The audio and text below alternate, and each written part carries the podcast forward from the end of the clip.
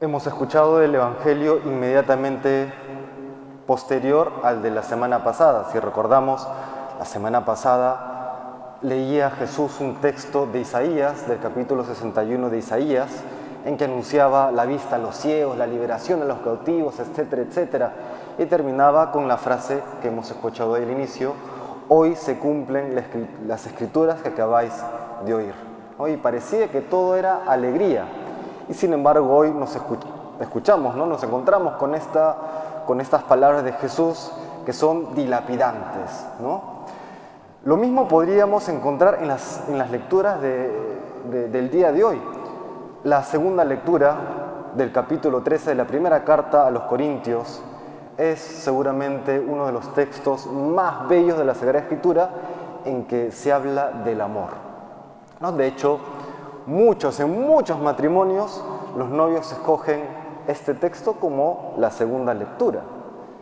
Y en el Evangelio y en la primera lectura nuevamente encontramos estos textos duros, fuertes, medio eh, negativos. ¿Cómo es esto? Y es que podemos acá encontrar dos componentes importantes, importantísimos de la vida cristiana y de la vida en general. Por un lado, el amor, en 1 Corintios 13, y por otro lado, la verdad, que muchas veces la verdad resulta un tanto amarga. Tiene que haber, para que haya amor verdadero, el amor no puede estar desvinculado de la verdad. Eso es lo que hoy nos presenta entre líneas este, estas lecturas y el Evangelio del día de hoy. Para que el amor sea verdadero, el amor no puede estar al, margen de la verdad. Siempre tiene que haber una verdad. Entonces, reflexionemos primero respecto de esto. ¿Cuál es la verdad? La, la, pregunta que le hizo Poncio Pilato a Jesús. ¿Y qué es la verdad cuando estaba ya viviendo su pasión? Bueno, la verdad la podemos descubrir de diferentes maneras. La, encíclica de San Juan Pablo II nos dice que eh, la razón y la fe son como dos alas que nos elevan hacia la verdad. Pero para hoy hacer algo breve podríamos decir que la verdad la encontramos a partir de aquello que Dios revela a la humanidad. Como, como estamos dañados por el pecado original y nos resulta difícil muchas veces encontrar la verdad, vamos, lo vemos en la sociedad del día de hoy, ¿no? hay tantas discusiones. Dios nos revela la verdad, nos revela la verdad acerca de quién es Él, nos revela la verdad acerca de quién es el ser humano, nos revela la verdad de cómo ha de ser la vida social y cómo hemos de vivir para llegar al cielo. La verdad que Dios nos revela. Entonces hay que estar atentos a esta verdad y hay que profundizar en esta verdad. Fíjense que uno no va a encontrar la verdad si es que no la busca. Solamente encontraremos la verdad si es que realmente nos empeñemos en encontrarla. Porque a veces vivimos con esa actitud mediocre, conformista, en el que vivimos en una especie de funcionalismo. Vivo así porque me funciona bien. Pero es la verdad, ¿no podrías vivir mejor? ¿No podrías vivir más libre? Claro que sí. Hay una verdad que hay que buscar y hay una verdad que hay que encontrar y vivir de acuerdo a esa verdad. Me viene a la mente, por ejemplo, al cardenal, eh, bueno, ya santo, ¿no? John Henry Newman. Él era eh, anglicano y tratando de descubrir cuál es la verdad de la fe, profundizar en su fe, comienza a investigar acerca de cómo era la iglesia en los primeros tiempos. Y se da cuenta que quien tiene continuidad entre la iglesia primitiva y el hoy de la vida eclesial es la Iglesia Católica. Deja la Iglesia Anglicana, por supuesto, sus compañeros anglicanos estaban furiosos allí en Oxford y quienes lo recibieron en la Iglesia Católica lo veían con suspicacia, ¿no? porque decían, este no será un infiltrado, pero su amor a la verdad fue mayor. La pasó difícil, fue atacado públicamente, pero fíjense cómo busca esa verdad. Y saben lo que me da gusto, hermanos, que esa búsqueda de la verdad sigue presente hoy sigue presente hoy. No sé si en todos, ojalá en todos, pero por lo menos en algunos. Hace unos días me reunía con un par de muchachos, 18 y 22 años, jóvenes, y que vienen del mundo evangélico y que profundizando en su fe, ahora quieren ingresar a la Iglesia Católica. ¡Qué alegría! Quieren ingresar a la Iglesia Católica y les preguntaba, ¿y cómo así? Que comenzamos a buscar, comenzamos a investigar y nos damos cuenta que esta es la Iglesia verdadera, esta es la fe verdadera. Y me decía, eh, Padre, nos hemos quedado sin amigos, nos hemos quedado sin amigos, pero es lo que hay que hacer, ¿no? Valientes. Se han quedado sin amigos, pero siguen buscando la verdad. Siguen buscando la verdad. No recemos por ellos, Dios mediante ingresarán a la Iglesia Católica en, Pascua o quizá en Pentecostés.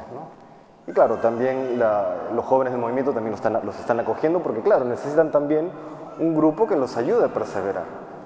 Pero qué importante entonces es la búsqueda de la verdad.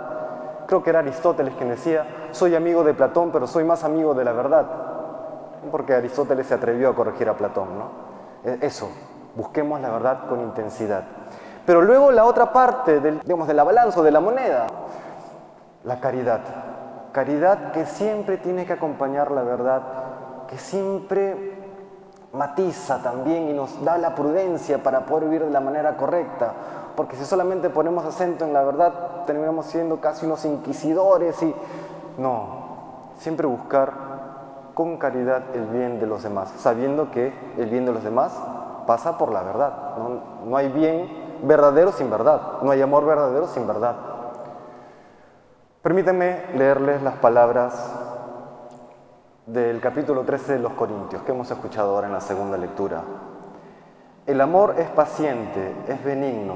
El amor no tiene envidia, no presume, no se engríe, no es indecoroso ni egoísta, no se irrita, no lleva cuentas del mal, no se alegra de la injusticia, sino que goza con la verdad, ya que viene la, la parte dura. Todo lo excusa, todo lo cree, todo lo espera todo lo soporta. El amor no pasa nunca. Ocurre que cuando lo leemos esto en los matrimonios, no todo el mundo pues, ay, qué lindo, ¿no? Y suspiran con un amor romántico, ¿no? ¿Y por qué pasa eso? Claro, son palabras muy bellas. El problema está que muchos piensan que ese es el amor con el cual yo quiero ser amado, ¿no? Ese es el amor con el cual yo quiero ser amado, yo quiero ser amada pero te olvidas lo otro, que ese es el amor con el cual tú estás llamado a amar. Ese es el amor con el que tú, cada uno de nosotros, estamos llamados a amar. ¿No? Ese amor, miren qué exigente, todo lo excusa, todo lo cree, todo lo espera, todo lo soporta. El amor no pasa nunca. ¿Por qué? Porque este texto, hermanos, no habla ya solamente de buenos deseos ni del amor humano, habla del amor divino, habla de Dios, habla de cómo es el amor de Dios y cómo tiene que ser nuestro propio amor. El amar de verdad es la configuración con el amor de Dios. El amar de verdad. Hay un himno del oficio de lectura que le rezamos los clérigos los días domingos que habla ¿no? Eh, Resuenen las campanas jubilosas, porque eh, se anuncia el triunfo del amor. Ese tiene que ser la vida de cada uno de nosotros. ¿no? La vida tiene que ser, al final de esta, el replique de las campanas en el cielo, porque el amor ha triunfado en nuestras vidas. No porque esto que escuchamos en, en el capítulo 13 de Corintios y aquel amor que se ve en la cruz, se ha hecho presente en cada una de nuestras vidas, se ha hecho presente en nuestros corazones. Esa va a ser la única pregunta que Dios nos hará cuando lleguemos a las puertas del cielo. Hijo mío, hija mía, ¿aprendiste a amar de verdad? ¿Aprendiste a amar de verdad? Todo lo excusaste, todo lo creíste, todo lo esperaste, todo lo soportaste por amor a los demás y por amor a mí. ¿Viviste en la verdad? ¿Buscaste el bien? ¿Buscaste amar a los demás? Qué importante siempre entonces este, este balance, este equilibrio entre la verdad y la caridad.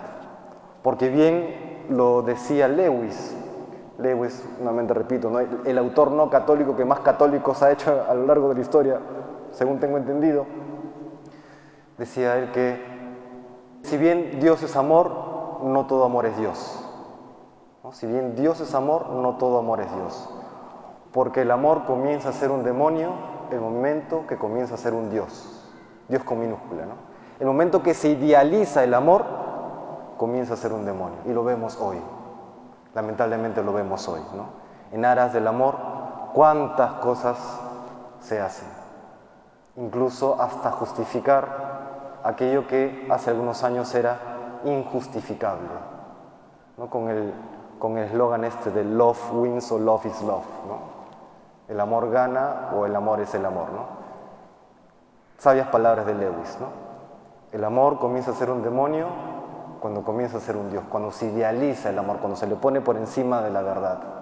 No hay amor verdadero sin verdad. No hay amor verdadero sin Dios. No hay amor verdadero o nadie comprende el amor verdadero si no tiene a Dios presente, que es camino, verdad y vida.